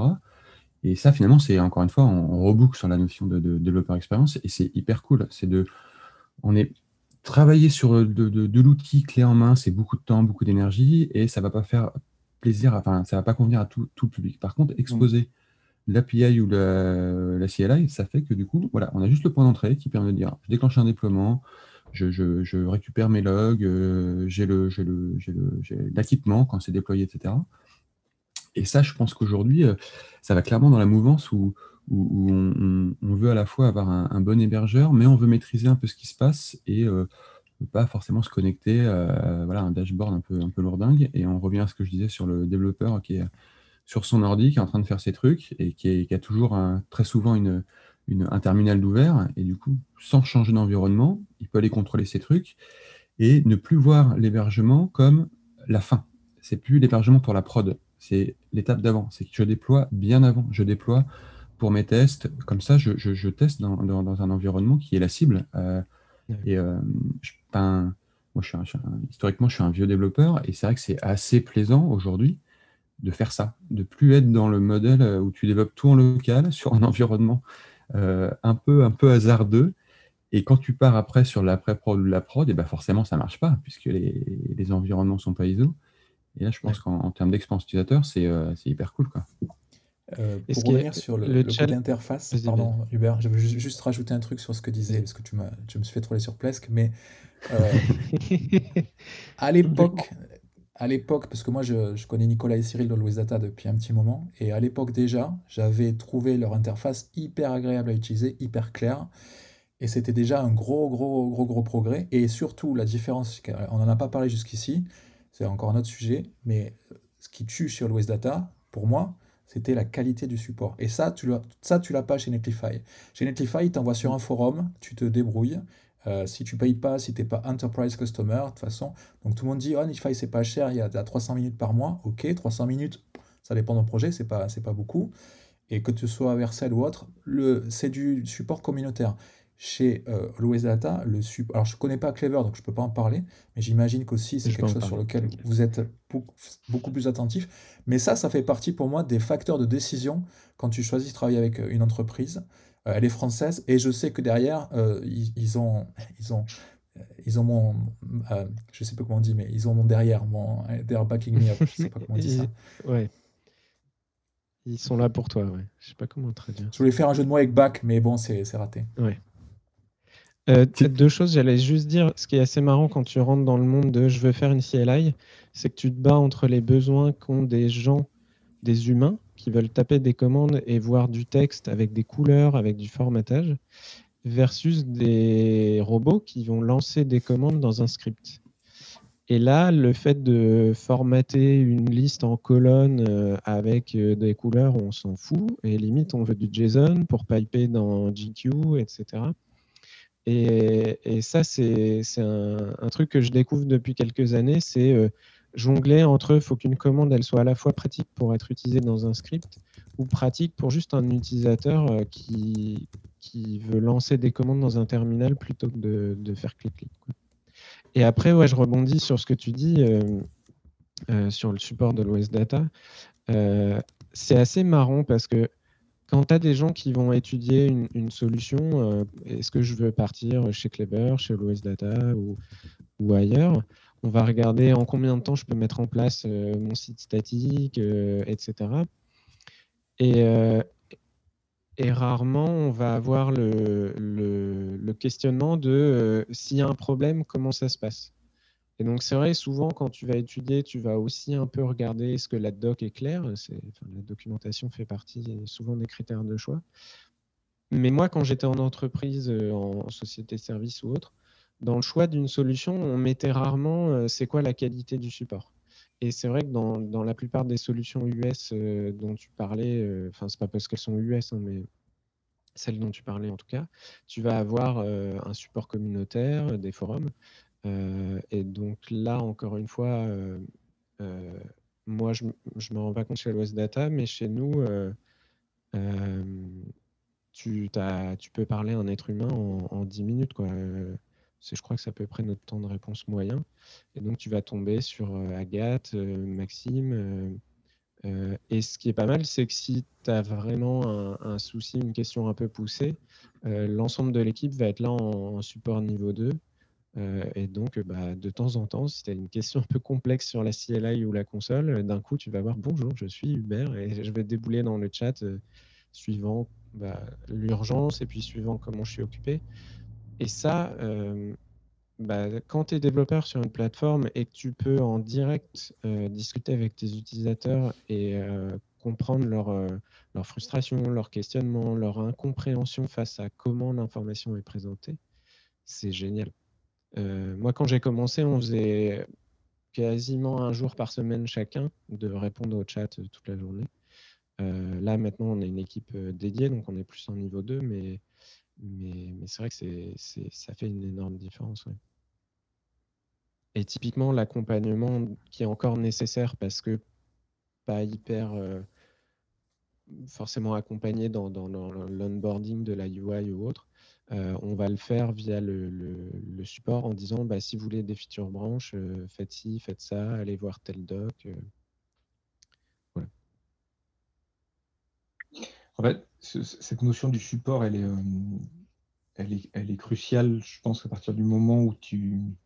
si tu mises pas sur on est des innovateurs de fou et on vous fait une, encapsulation de taré qui vous donnera l'impression que vous offre monts et merveilles, ce qui, ce qui peut être juste, enfin, je veux dire, à un moment, le succès des, solutions comme Netlify, il vient aussi du fait que la solution, elle est très robuste, elle, répond à un, vrai problème très dédié. Euh, mais sinon, si tu n'as pas ça, effectivement, il faut que tu accompagnes tes utilisateurs. Et, euh, clairement, le support, et, euh, ça fait aussi partie des grosses valeurs chez AD comme chez Clever, tu vois, et je pense que c'est le cas chez à peu près tous les acteurs qui ne font pas du sur-spécifique. C'est que tu as besoin d'accompagner les gens, ne serait-ce que parce que on a des typologies de clients qui sont très différentes. Quoi. On a aussi bien euh, des petites assos qui, euh, qui ont besoin d'héberger euh, une toute petite solution pour pouvoir héberger un petit site et puis, puis la gestion de, leurs AG que, des gros acteurs qui font tourner des solutions du e-commerce et qui ont besoin d'une plateforme qui soit super résiliente. Et, et ces gens-là n'ont pas les mêmes compréhensions techniques, n'ont pas les mêmes niveaux d'accès. Et il faut être disponible pour, l'intégralité de ces gens-là, quitte à répéter toujours les mêmes choses, tu vois. Et tu as beau faire une doc extrêmement exhaustive, euh, déjà, c'est en soi quasi impossible. Et d'autre part, euh, tu auras toujours des gens qui diront Ouais, je cherche à faire ça. Et tu dis Ouais, je... effectivement, c'est un, basique, mais, euh, si tu n'as pas le bagage technique pour le faire, tu ne sauras pas faire. Quoi. Et donc, il faut fournir cet accompagnement-là. Et, et, effectivement, je, rejoins Hubert sur le fait que c'est hyper agréable de pouvoir aussi converser directement en tant que dev avec, euh, les clients en disant Ah, bah, effectivement, euh, là, on n'a pas été bon, ou là, c'est pas suffisamment visible, ou tiens, là, on peut, on peut vous aiguiller d'une autre manière, ou trouver des solutions. Euh, c'était marrant qu'Hubert, tu cites le nom des, des, personnes du support, parce que moi, c'était pareil, tu as cité Agathe et, et j'ai oublié déjà l'autre prénom. Mais Maxime. Maxime. Et, euh, et chez Web Data, c'est pareil. Je savais que Cyril, euh, il allait répondre dans les, dans, les, dans les 5 minutes ou dans les 10 minutes s'il pouvait. Et donc, du coup, il y a une relation euh, quasiment. c'est une, autre relation qui se fait, en fait. Et ça, du point de vue utilisateur, du point de vue. même même d'ailleurs, à l'époque, je ne sais pas si ça a changé, Mathias, mais à l'époque, je pense que j'étais sur la formule de base et tu avais le droit au même support que les gens qui étaient des, plus gros clients. Et j'étais là, waouh, c'est énorme en fait, c'est énorme parce que Là, pour moi, c'est gagné en fait. Quoi. Une fois que tu as ça, tu, tu, tu, vas plus aller justement sur ton que chez OVH où en fait, euh, bon, ben voilà, tu es, es, avec la doc et tu, tu te débrouilles. Quoi. Mm. Bref, enfin, je trouve ça génial comme, comme, comme ajout de, sur des trucs qui, sont qui peuvent être un peu sensibles comme ça. Euh, euh, je trouve ça génial d'avoir cette qualité-là d'accompagnement. Je pense que c'est un point important pour justement aller au-delà du, du, petit blog perso que tu héberges sur euh, une solution euh, américaine sans trop te poser de questions. Euh, bon, si ton blog il est pété, bah tant pis, tu te galères un peu, tu vas attendre une semaine et puis c'est reparti. Dans le cadre d'un justement d'une association, d'une entreprise ou autre, là c'est un élément non négligeable. C'est-à-dire que tu, ok, tu, vas payer pour un service par rapport à une solution entièrement gratuite, etc. Mais tu, tu, c'est hyper important de pouvoir se dire, voilà, j'ai une galère, imaginons mon certificat SSL et il ne s'est pas régénéré automatiquement via Let's Encrypt. Euh, qu'est-ce que je fais? Mon site, il est pété. Euh, je vais sur un forum où il y a plein de gens qui me parlent, mais, pas les professionnels.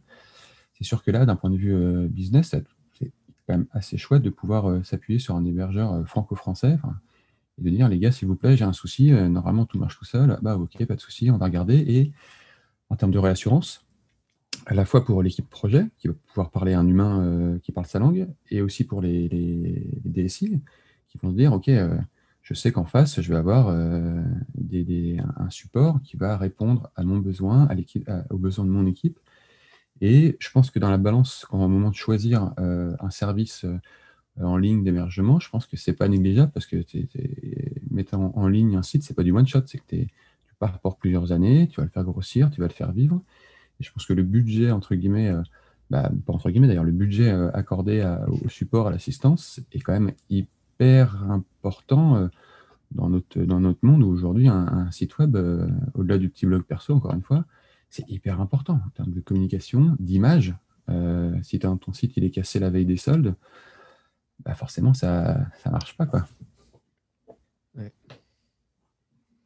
Non, c'est clair, c'est fondamental. Je, donne un petit exemple que j'ai eu vendredi. Euh, Agathe a reçu un message de quelqu'un qui avait un problème avec notre CLI. Elle a creusé avec lui. Ensuite, elle m'a appelé pour avoir un peu plus de détails. Et en fait, on était sur un cas super particulier où il lance trois builds en parallèle via Jenkins. Et qui dit parallèle dit race conditions et dit un cas hyper particulier qu'on n'a jamais trop vu. et bah, dans l'après-midi, je lui faisais une bêta de la CLI juste pour lui, pour vérifier que ça puisse résoudre le problème.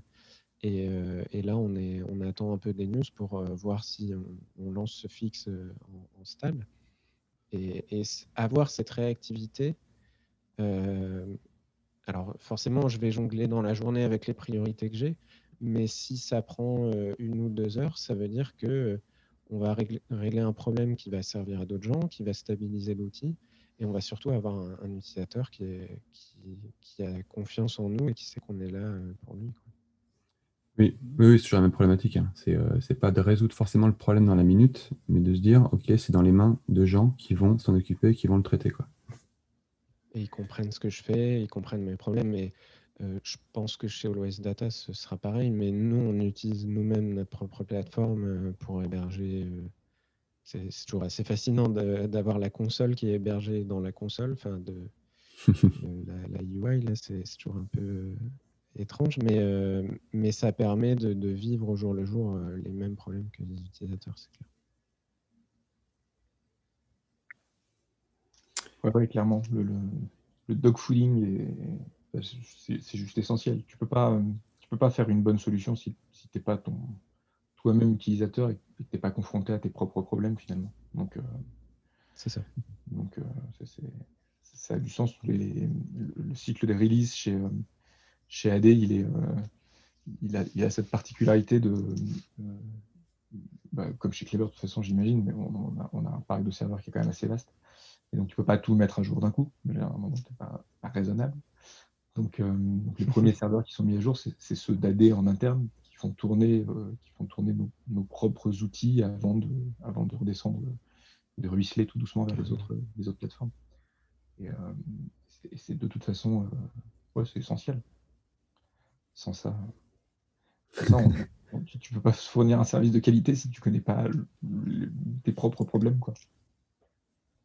Et, c'est marrant parce que si je rebondis euh, sur les, acteurs dont on a parlé, que ce soit Vercel, Netlify, on a parlé de qui d'autre tout à l'heure, je ne sais plus. Je ne serais pas très étonné que Netlify et Vercel euh, euh, utilisent leur propre plateforme pour leur interface d'administration, leur site web, etc.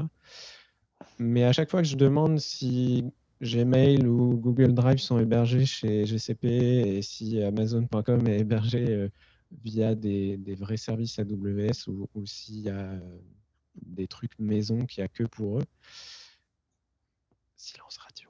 Je ne sais jamais trop. Je, je, suis très curieux en fait, mais je ne sais pas. Alors moi je peux répondre pour Netlify. Clairement ils utilisent leur solution puisqu'on a pu voir lors de la Jamstack Conf que le CEO a déployé une feature en live euh, via, le, via justement la, donc, euh, via, via Netlify et, ils sont connus pour ça, pour ah ouais, faire un déploiement en live d'une fonctionnalité. Euh, c'était les analytics, c'était pas une, c'était juste un dashboard en plus, mais il l'a fait en live pour montrer qu'ils utilisent leur solution et c'était assez intéressant. J'avais vu aussi un talk de leur, d'un de leurs DevRel qui montait justement qu'en fait, comme il y a des déploiements euh, atomiques, comme expliquait euh, Mats tout à l'heure, en fait, ils peuvent remonter avant et tu peux voir tout l'historique, toute l'évolution du, du, projet euh, dans Netlify. Donc, c'est exactement ce que tu disais, Hubert. C'est un peu genre Inception, où en fait, tu te retrouves dans le produit, où tu peux aller dans l'historique du produit et machin. Donc, c'est assez. Non, non, ils, ils utilisent leur, leur, solution à fond et tout, je suis d'accord avec Mats là-dessus, c'est essentiel de faire du dogfooding, donc de de, de, mettre les, les, mains dans le cambouis sur son propre produit pour, mm. pour espérer fournir un service de qualité. Euh, ok. Ben, moi, j'avais pas trop d'autres questions pour vous. Je sais pas, Arnaud, si toi, tu as d'autres thématiques que tu souhaites aborder. Ouais, je reprenais mes petites, euh, tes petites notes d'ailleurs, parce que c'est toi qui a, qui a beaucoup, euh, qui a beaucoup écrit. non, non. Après, je pense qu'on va reboucler sur des sujets qu'on a, qu'on a déjà abordés un peu en, en croisé. Euh, ouais, enfin, le, le, le, point qu'on a, sur lequel on, avait un peu parlé en amont, c'était justement la grosse panne de la grosse panne d'Amazon.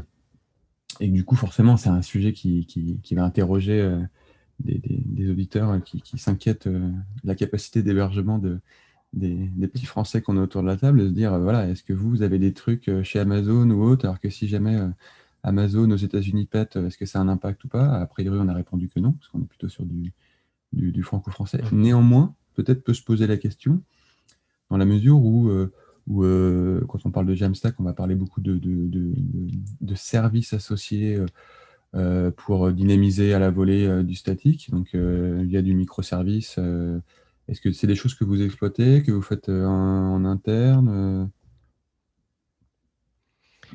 c'est assez marrant, j'ai failli troller tout à l'heure. Euh, je ne sais plus si c'est toi, Arnaud, ou, Franck qui a parlé de, function as a service, de, serverless. Suivant à qui tu demandes, euh, si tu demandes à cinq personnes, tu as cinq définitions différentes. Il y a beaucoup de gens qui, derrière serverless, vont mettre euh, juste le fait d'oublier qu'il y a des serveurs et, d'avoir des trucs automatisés, peut-être avec des services assez proches de Firebase quand on parle de serverless, finalement, euh, d'autres vont parler de pass, qui va pouvoir, euh, donc ce qu'on fait nous, euh, qui vont pouvoir entrer dans cette définition. Puis après, tu as plus des gens qui vont parler de, function as a service et de je lance juste un, petit bout de code, etc.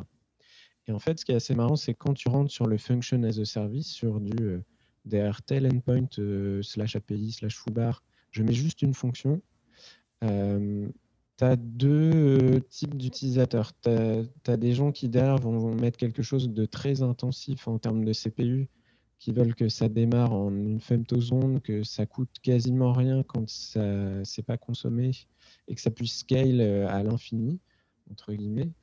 Et d'autres qui veulent juste, euh, on va dire, développer un petit bout de code potentiellement en Node. Donc, moi, j'ai beau être un développeur JavaScript si vous voulez faire du CPU, ce n'est pas la meilleure plateforme, euh, mais qui veulent juste dire, bah, moi, je ne veux pas tout un énorme truc, je veux juste euh, une petite fonction qui se lance euh, et, je veux que ce soit simple.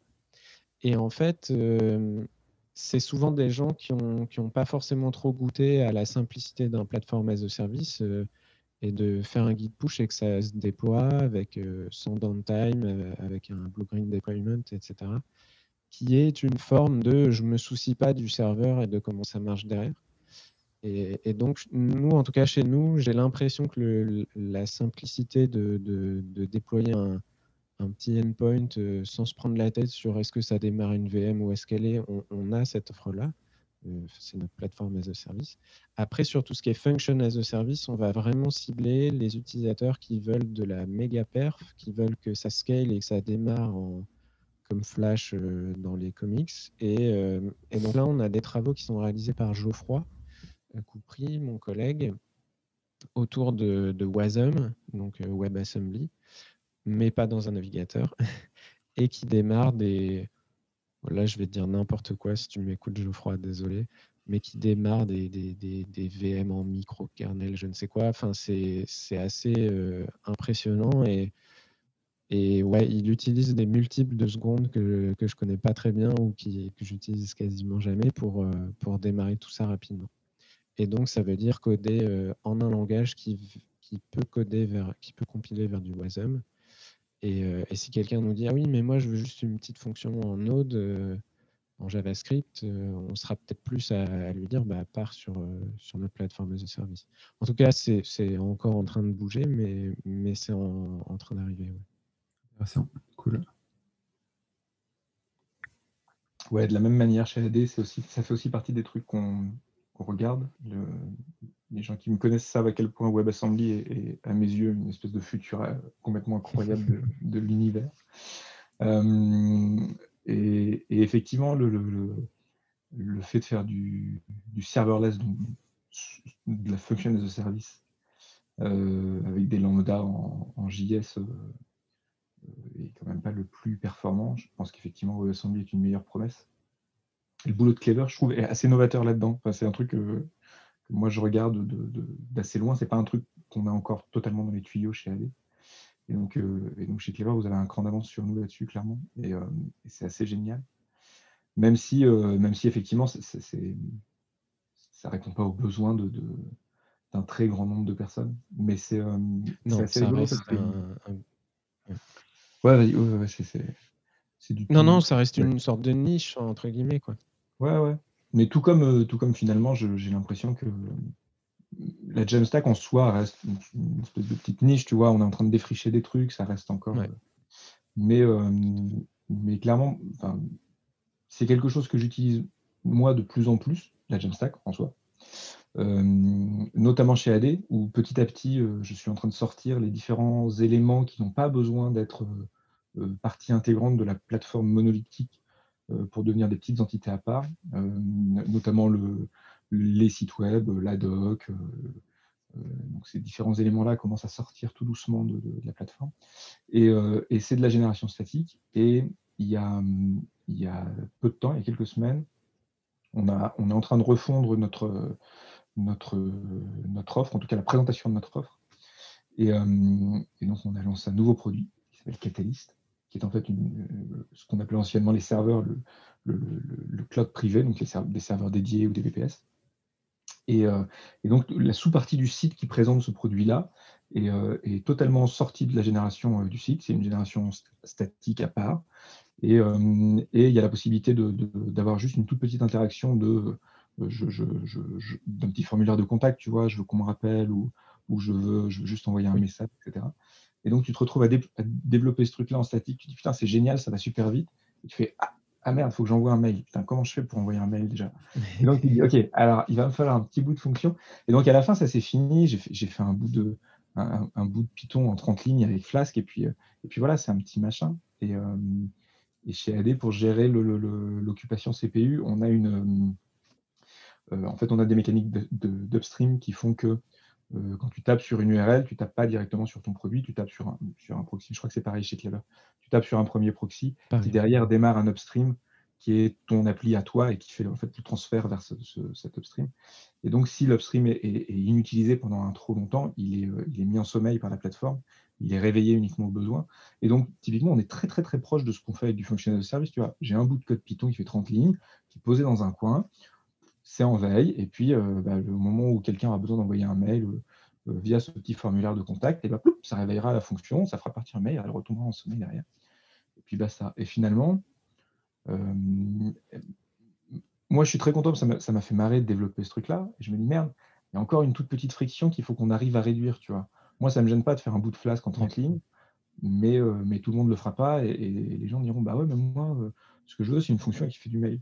Et finalement, peut-être que euh, un des futurs possibles du serverless, et, et en ça, on, on recroise avec la Jamstack, c'est euh, c'est vraiment de pouvoir dire, euh, bah, tenez, vous avez une bibliothèque de fonctions déjà disponible que vous pouvez facilement déployer dans votre espace et dire, moi, je veux une fonction à endpoint qui me permet d'envoyer du mail, qui me permet de- d'envoyer un SMS, de déclencher, je sais pas, un truc dans une base de données ou quoi.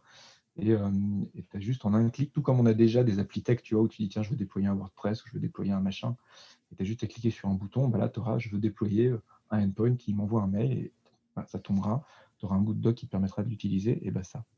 Et je pense que c'est déjà un premier pas à offrir une réduction de friction, encore une fois, euh, dans la développeur experience, sur euh, voilà, simplifiez-vous la vie. euh, on peut vous offrir aussi euh, un ensemble de fonctionnalités disponibles.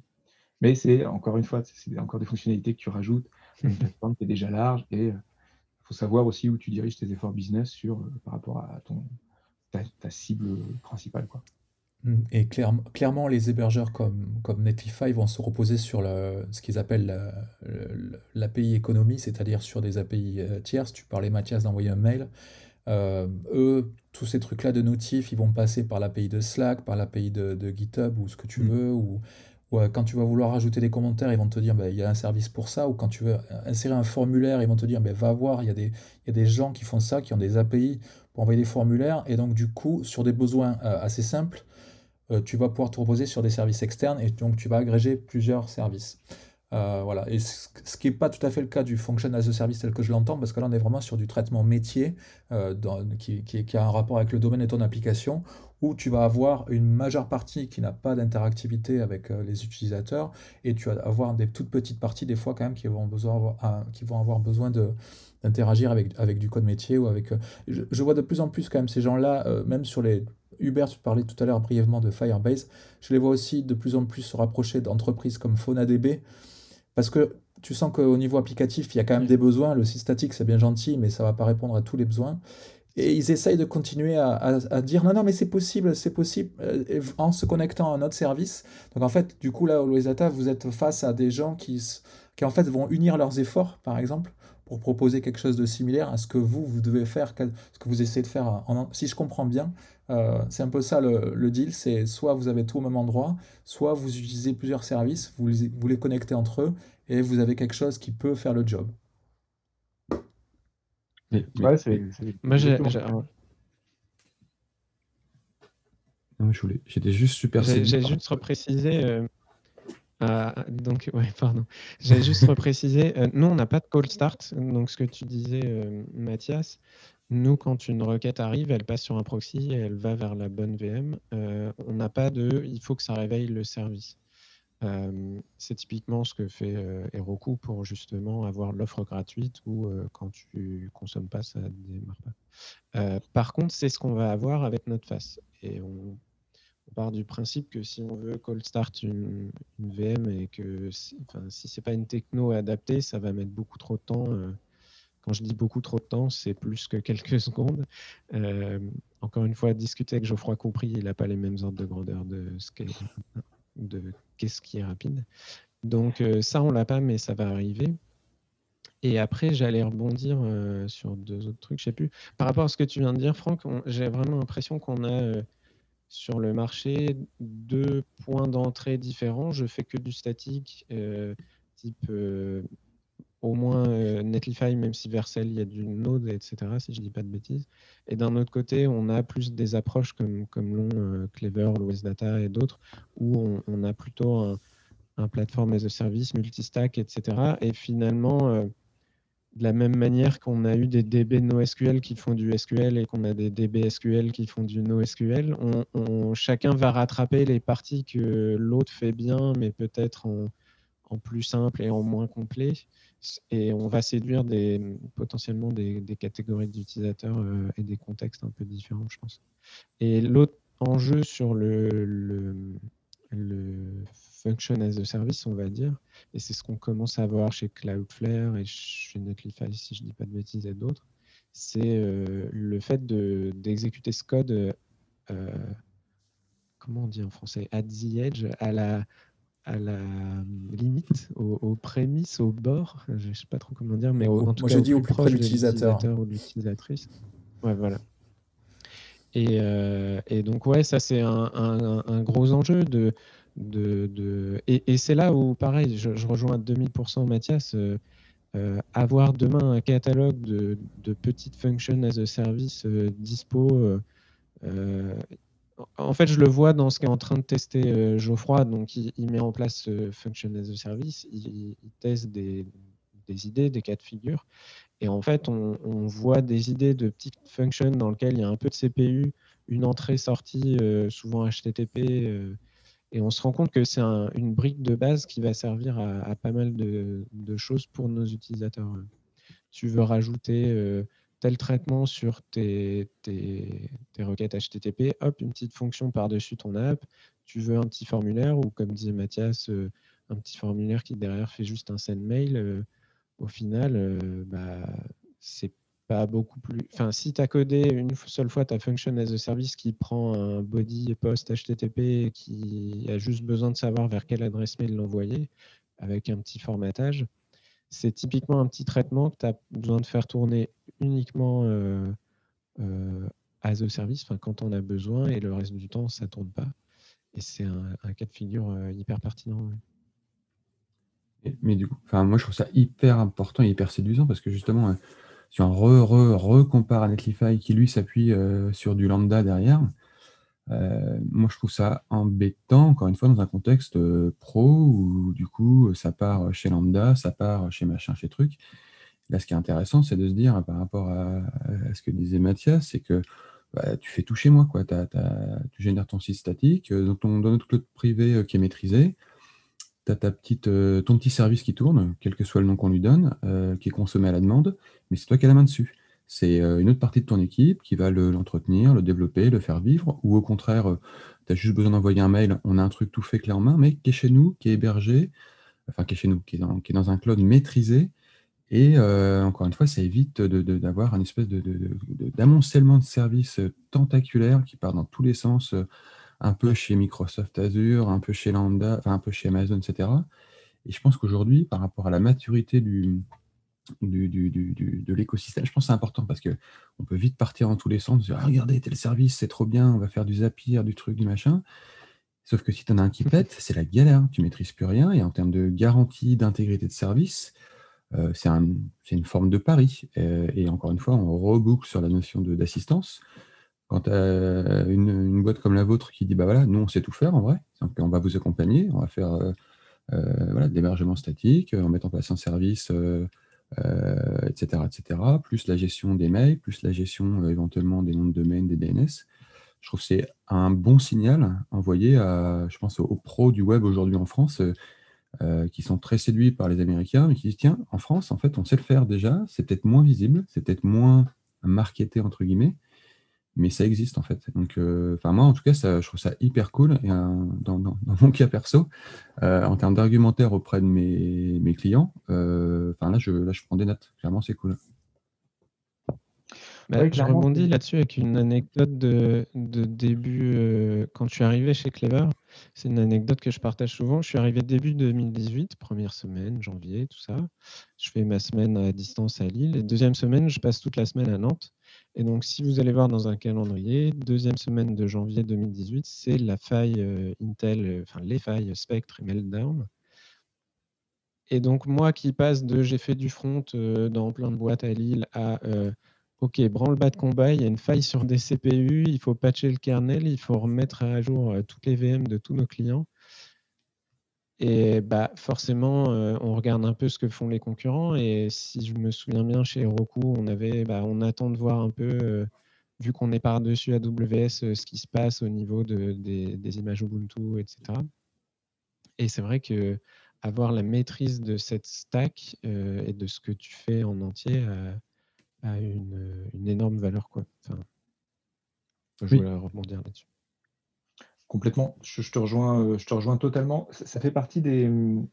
En vrai, ça fait partie de, nos justifications marketing, tu vois. On, a, on, a, régulièrement des gens qui nous disent, mais je comprends pas, euh, euh, louer un serveur dédié chez OVH, c'est 5 euros par mois. Ouais, c'est 5 euros par mois, mais t'es à poil, quoi, mon pote. Donc, donc après, il faut que tu fasses tout tout seul, quoi. Et le jour où tu as une faille, le jour où tu as un problème, le jour où il faut mettre à jour une version, le jour où ça pète, bah, pareil, comment tu fais, quoi? Et en fait, euh, la valeur ajoutée d'hébergeurs comme nous, c'est finalement, euh, finalement qu'on gère aussi cette, complexité de gestion d'infrastructure pour vous. Et, euh, forcément, on, vous simplifie la vie dans le sens où vous n'avez plus à vous préoccuper de ça.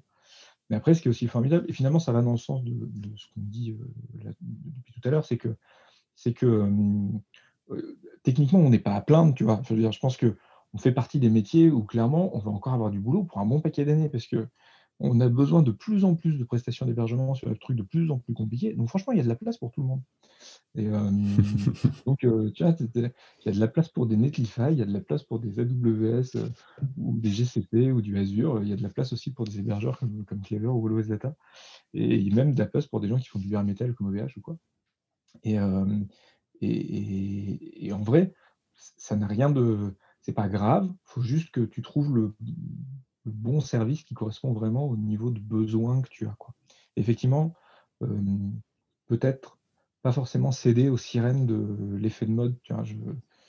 puisqu'on est dans les anecdotes, je travaillais dans une startup il y a quelques années qui s'appelait Bunker spécial dédicace aux, quelques-uns qui étaient avec moi. on n'était pas nombreux. Euh, mais on s'est dit, euh, on s'est, dit, décision a été prise de dire on héberge tout sur AWS. Ok, pourquoi pas.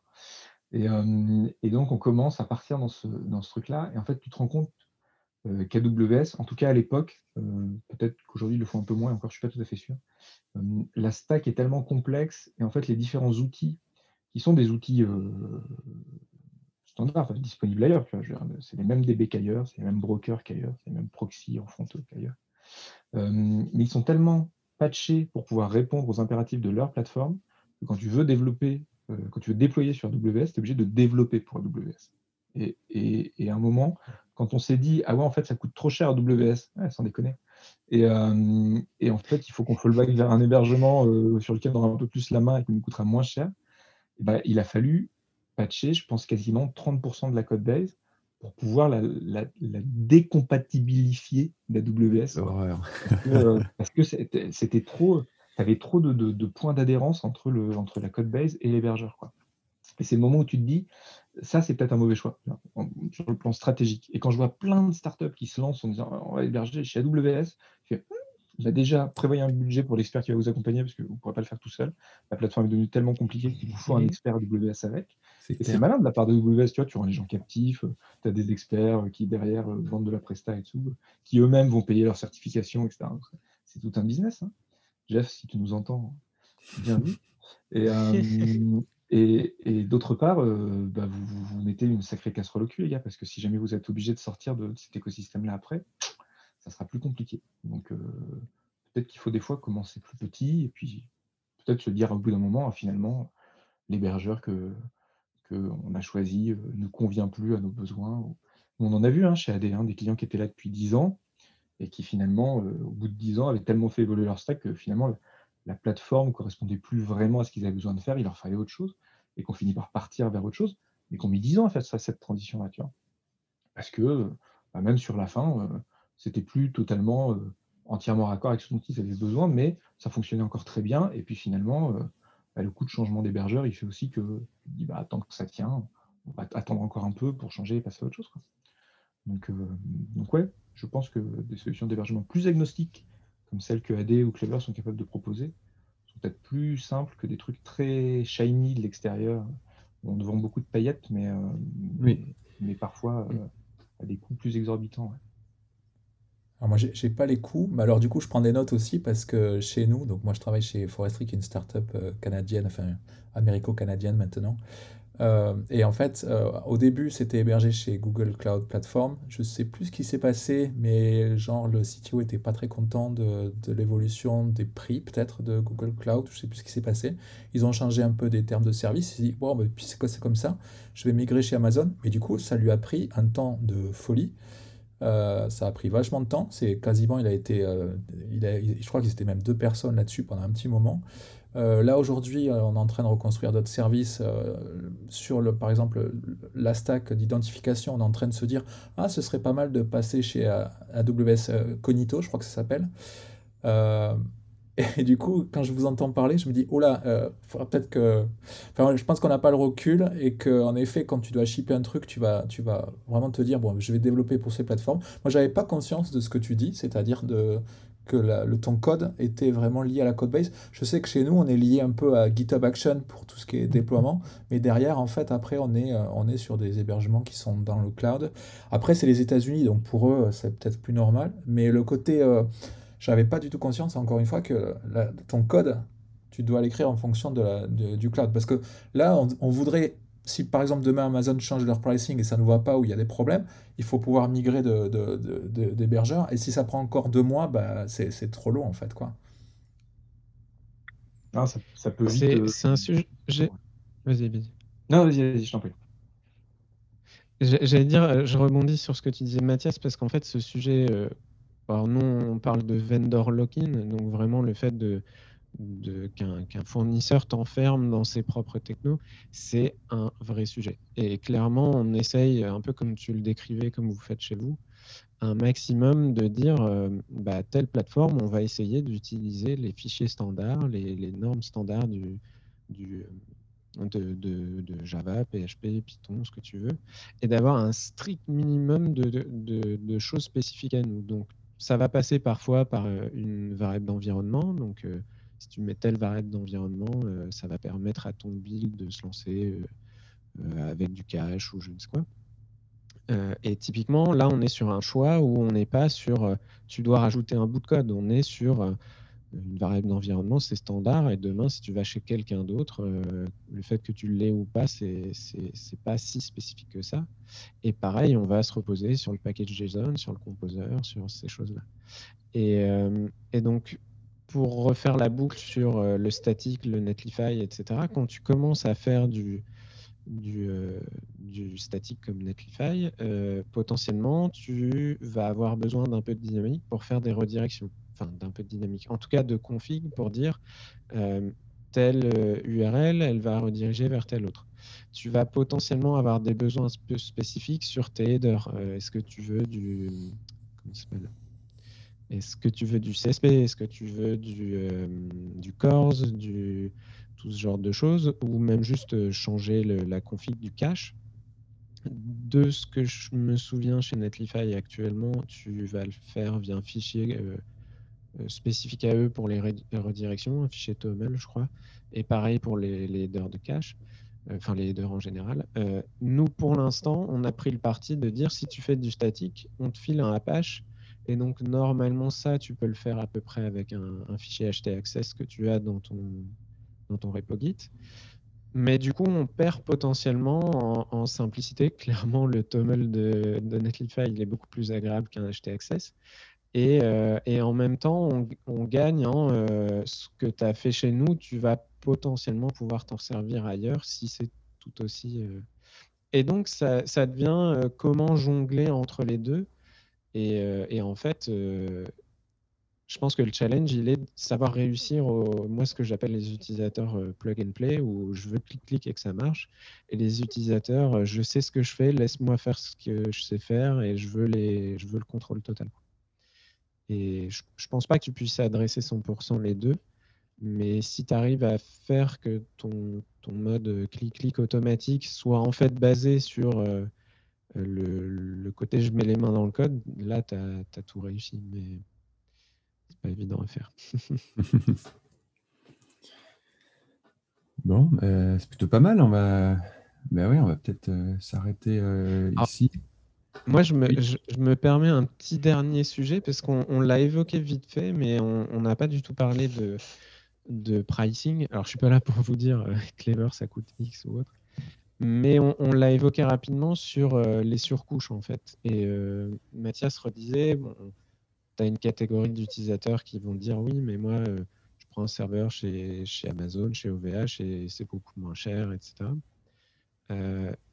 bon, cela, il faut éduquer sur la valeur ajoutée du service, de l'automatisation, du monitoring, de tous ces trucs-là.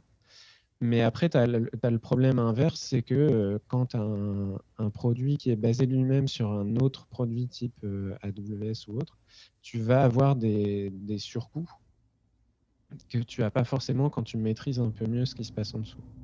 Et, euh, donc, ouais, je ne vais pas rentrer dans qui est plus cher ou moins cher que Clever, mais je, je sais que souvent, c'est des choses que mes collègues avancent sur bah, nous, on n'a pas ce surcoût euh, quand tu quand héberges chez nous parce qu'on va traiter en direct pour, euh, pour avoir un serveur dans tel euh, un serveur à nous dans tel data center, etc.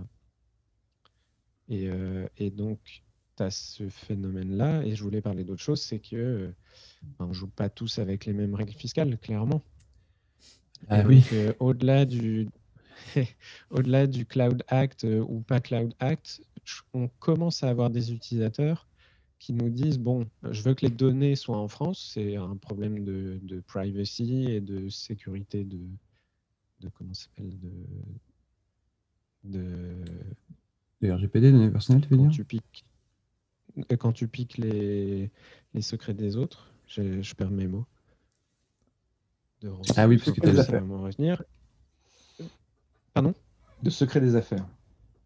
C'est ça que tu penses Ouais, de, de industrie. Euh, bref, c'est un Industriel. et hum, ouais, voilà. Et donc de vol, de, de, choses comme ça. Et tu as, ce sujet-là. Et tu as aussi des utilisateurs qui viennent nous voir en mode. Euh, bah en fait, euh, j'en ai un peu marre d'enrichir des gens qui, qui en fait vont pas payer leurs impôts complètement de la, en France ou, ou pas de la même manière. On en vient limite à des choix un peu politiques en fait sur, euh, bah ouais, euh, particulièrement en 2020, j'aimerais bien que mes impôts ils aillent dans les hôpitaux français, entre autres, ou les écoles. Et, euh, forcément, on joue pas tous avec les mêmes règles sans, sans, rentrer dans le shaming ou dans les détails.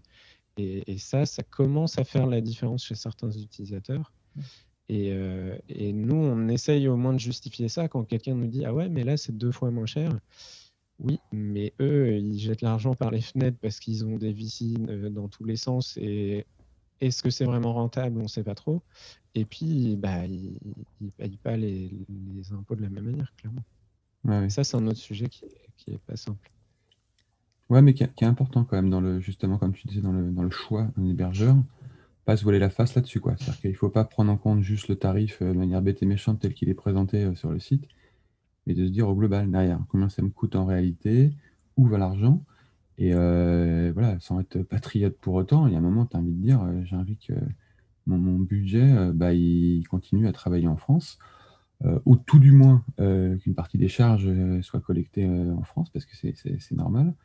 Et, aussi parce que si on veut pouvoir payer derrière de la formation, euh, du crédit impôt recherche pour de vrai, euh, enfin qui, tient la route, et là, il faut bien du budget de manière ou d'une autre. Si on envoie tout euh, aux US chez Jeff Bezos, forcément, ça, casse un peu le, truc. Mais c'est important, c'est important de rappeler ça, de dire qu'il ne faut pas juste se fier à la, petite étiquette sur le site qui dit c'est deux fois moins cher. En réalité, il y a quoi derrière, à la fois en termes de services, d'accompagnement, d'écosystème de, de, global, de sécurité de mes données, de, etc. etc. Et un autre aspect, hier j'ai vu quelqu'un qui m'a demandé quelle était notre politique énergétique au niveau de, justement de l'hébergement d'applications. Oui, et je sais que sur, la, sur la Jamstack, euh, euh, alors il y, a, un site qui s'appelle Website Carbone ou quelque chose comme ça où tu peux regarder en fait. Et à chaque fois, alors le site est rapide, c'est cool. À chaque fois j'ai le truc en rouge. Ah ouais, mais c'est chez Amazon en fait. Donc là, là c'est rouge en fait. Donc là, Hubert, tu es incité à consommer local un petit peu si on faisait la métaphore avec. Euh, euh, tout ce qu'on vit en ce moment. Et, euh, et oui, ça m'étonne pas du tout que les gens soient sensibles à ça. Mais euh, le, sur le côté, est-ce que le cloud est vraiment avec de l'énergie renouvelable? Ça, c'est encore un, autre sujet. C'est des choses auxquelles tu penses pas. Enfin, c'est pas le premier facteur de décision, mais je constate que certaines boîtes ou certaines assos mettent ça dans leur, dans leur grille de décision. Ouais, ouais, nous, de plus en plus, c'est vrai que c'est une tendance qu'on a vu émerger il y a peut-être 18 mois, je pense. Et, euh, et je, crois qu'il n'y a pas une semaine où j'ai pas au moins une question au support de quelqu'un qui me dit, euh, qui me dit euh, en termes d'impact de, énergétique, de Green IT, qu'est-ce que vous faites? Et, et, en vrai, ce n'est pas des questions simples à répondre, notamment parce qu'il y a des choses sur lesquelles on a la main et des choses sur lesquelles on n'a pas. Typiquement, je parlais tout à l'heure du fait qu'on est, propriétaire de nos propres infras donc on, peut faire le choix de matériels qui sont des matériels basse consommation, même s'ils restent performants, etc. Et c'est un choix qu'on fait et, sur lequel on est clairement euh, très, très euh, orienté, impliqué depuis euh, très longtemps. Et après, il y a des choix que tu n'as pas. Typiquement, on n'a pas encore le volume nécessaire pour avoir nos propres data centers. On n'est pas infomaniaque non plus. Tu vois. et, du coup, bah, tu es obligé d'un moment de, choisir ton prestataire entre ce qu'il est capable de te fournir en termes de qualité d'hébergement, d'infrastructure euh, matérielle dans le data center, euh, et, est-ce qu'il te laisse la main ou pas sur le choix du fournisseur d'énergie. Euh, l'une des raisons pour lesquelles on est, on est en France, outre le fait qu'on est français et que voilà, on, s'héberge en France et que, c'est un vrai choix au départ, il y a aussi le fait que l'énergie en France est quand même majoritairement décarbonée, parce que c'est une énergie nucléaire. Alors après, on peut rentrer dans le débat du, pro-nucléaire, pas pro-nucléaire, énergie renouvelable ou pas. mais, euh, mais clairement, c'est l'énergie des data centers que nous consommons n'est pas produite par le charbon de la roue. Tu vois Donc euh, déjà, tu fais OK, ça là-dessus, c'est déjà un bon point. Euh, mais c'est clairement un truc qui est, c'est un truc qui pas simple et qui rentre de plus en plus dans les processus décisionnels de, des gens qui nous rejoignent ou ne nous rejoignent pas, mais en tout cas choisissent un hébergeur aujourd'hui. Très clairement, le, la ligne Green IT, elle apparaît et elle a du poids. Moi, c'est un truc qu'on voit aussi un peu chez nous, qu'on nous demande. Et là, je vais peut-être rentrer dans une opinion plus personnelle. Moi, j'ai l'impression, j'ai hâte qu'on arrive à un stade où on parle plus, euh, comment dire, qu'on ait de plus en plus d'analyses très scientifiques de, des choses. Euh, on a vu des discours politiques qui disent tout et n'importe quoi sur euh, stocker un email, c'est la fin du monde, etc. il y a un moment, il faut revenir à juste c'est quoi du stockage à chaud, c'est quoi du stockage à froid, et, donc, j'ai hâte que les initiatives qui, existent depuis quelques années et qui essayent de mesurer correctement l'impact de X ou Y prennent plus d'envergure et, de, et de sérieux pour qu'on il va forcément y avoir une phase de tout le monde surfe là-dessus euh, en faisant tout et n'importe quoi. Et c'est vrai que j'ai hâte qu'on arrive à non, non, mais là, euh, nous, euh, derrière, ça consomme tant de nucléaire, tant de machin, tant de bidule. un bill, c'est tant de CPU sur tel type de machine. Enfin, d'avoir plus de transparence et de mesures qui ne sont pas sorties du chapeau. Et c'est hyper difficile. C'est hyper difficile parce que du peu que je sais, un câble euh, réseau euh, qui est 14 mégas qui passe dedans ou pas, ça consomme pas beaucoup plus. Ça se fait à d'autres endroits. Enfin, c'est loin d'être euh, d'être simple comme problème. Mais du coup, j'allais rebondir un peu sur Franck. Est-ce que dans, dans, ce que tu évoquais juste avant, tu as des gens qui te disent Ah oui, mais est-ce que rebuilder mon site à chaque fois, est-ce que c'est pas de l'énergie qui sert à rien? Parce que clairement, nous, euh, le modèle qu'on a chez Clever, c'est euh, tu, tu scales, tu redémarres, tu mets à jour, on rebuild tout depuis zéro, on essaye de réutiliser un cache si possible, etc. Mais il y a des cas où ce n'est pas possible. Euh, c'est un modèle qui, on pourrait argumenter, qui coûte plus cher que d'aller SSH sur la VM et, échanger les fichiers, etc. Mais enfin, je sais pas, est-ce que c'est des questionnements que les gens ont? Alors oui, euh, en tout cas, Versus un WordPress, je veux dire, par exemple. Alors, je, je pense que. Je, alors, on va revenir sur le pricing, désolé. C'est, en fait, je, je disais qu'on avait pour conclure l'émission, mais là, on, ouvre la boîte de Pandore. euh, alors, Netlify, quand ils sont lancés, pour attirer les gens au début, tu veux bâtir une. Tu as besoin de faire parler de toi, donc tu, ton service, il est, il, est, il est quasiment gratuit. Au début, il n'y avait pas de limitation de, de, en termes de minutes de temps de build par mois. Et donc les gens euh, cliquaient leur truc parce qu'en effet, c'était des gens qui voulaient, qui étaient un peu early adopteurs, qui voulaient héberger leur blog, etc., etc. Et ils se posaient pas trop de questions. Ils prenaient ça, ils testaient, ils étaient contents, ça marchait, euh, ils faisaient joujou.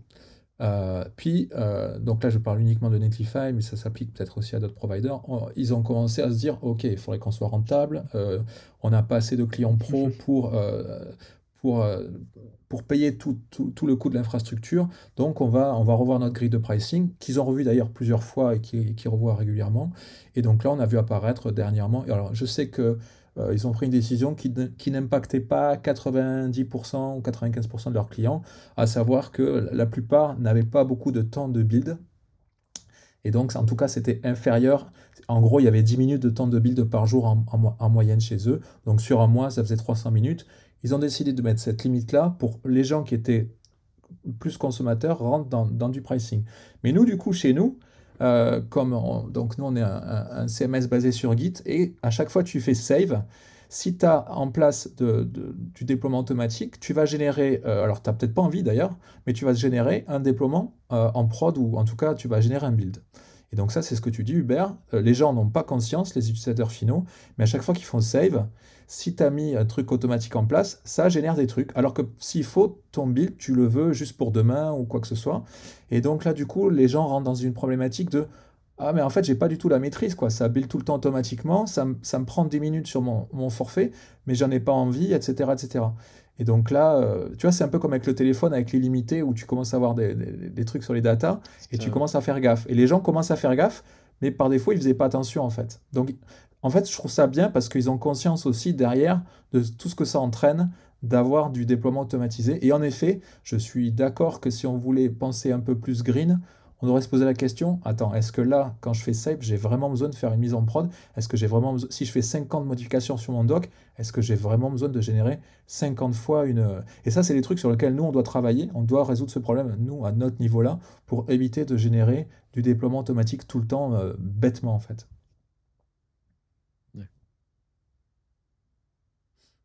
Ouais, sujet pas évident, parce que, bref, comme disait Hubert, aujourd'hui, on, c'est, beaucoup d'approximation. En fait, on sait, on est conscient qu'il y a des choses qu'il faut, maintenant, il faut arriver à les mesurer et arriver à mettre du poids, de la valeur, et de se dire, euh, si j'économise euh, euh, quelques kilowatts sur la génération de mon site, mais qu'à l'autre bout, la personne qui consulte mon site a un vieil ordi pourri avec une alim à moitié cramée, qui consomme enfin, ce, que, ce que consomme un lave-linge, est-ce que ça vaut le coup ou pas en fait C'est un, peu, un peu idiot comme exemple, mais se dire c'est qu'aujourd'hui c'est ça le plus difficile, c'est que c'est tellement segmenté, c'est-à-dire qu'entre entre, l'hébergeur, les tuyaux par lesquels ça passe, les, dispatchers, euh, euh, les appareils que tu consommes, que, enfin, que tu utilises aujourd'hui, euh, c'est la même problématique avec les téléphones mobiles. Ton téléphone mobile aujourd'hui, enfin, c'est un mini ordinateur, ça consomme potentiellement énormément. Enfin bref, c'est ça qui est le plus difficile, c'est qu'il va falloir maintenant, étape par étape, commencer à qualifier tout ça, le documenter, mettre du poids et arrêter de jouer sur l'aspect euh, comment euh, marketing du, du, green quoi. Pas juste, ça ne doit, pas être un argument commercial, ça doit être un vrai argument de réalité. Aujourd'hui, on, on, a, un vrai objectif de, de, réduction de la consommation d'énergie et juste de dire comment on fait, que, quelles mesures on prend, comment on additionne tout ça et comment on ne faut pas culpabiliser les gens, il faut leur donner la visibilité pour qu'ils consomment moins. Donc, euh, ouais, ouais, je suis d'accord avec toi, Hubert. J'ai hâte aussi qu'on arrive à construire un peu tout ça et avoir une visibilité qui, soit exploitable. Ça fera l'objet d'une émission dédiée. Ouais, Merci Mathias. Parce que là, cela dit, si le, sujet, euh, si le, sujet, vous intéresse, il y a David Rousset qui avait fait, euh, qui avait fait une, une super, euh, un super talk, la dernière édition de Frontside en octobre, où il parle justement de comment il s'est amusé à juste mesurer l'impact énergétique d'un site web et des différentes technos dans un site web. Parce que si j'affiche, j'affiche pas, si j'utilise du JS ou du WebAssembly ou du voilà bref. Donc c'est rigolo. C'est une chouette expérimentation. Le, le, talk est en ligne, je crois, sur YouTube. Faut pas hésiter à aller le voir, c'est plutôt marrant. Ok.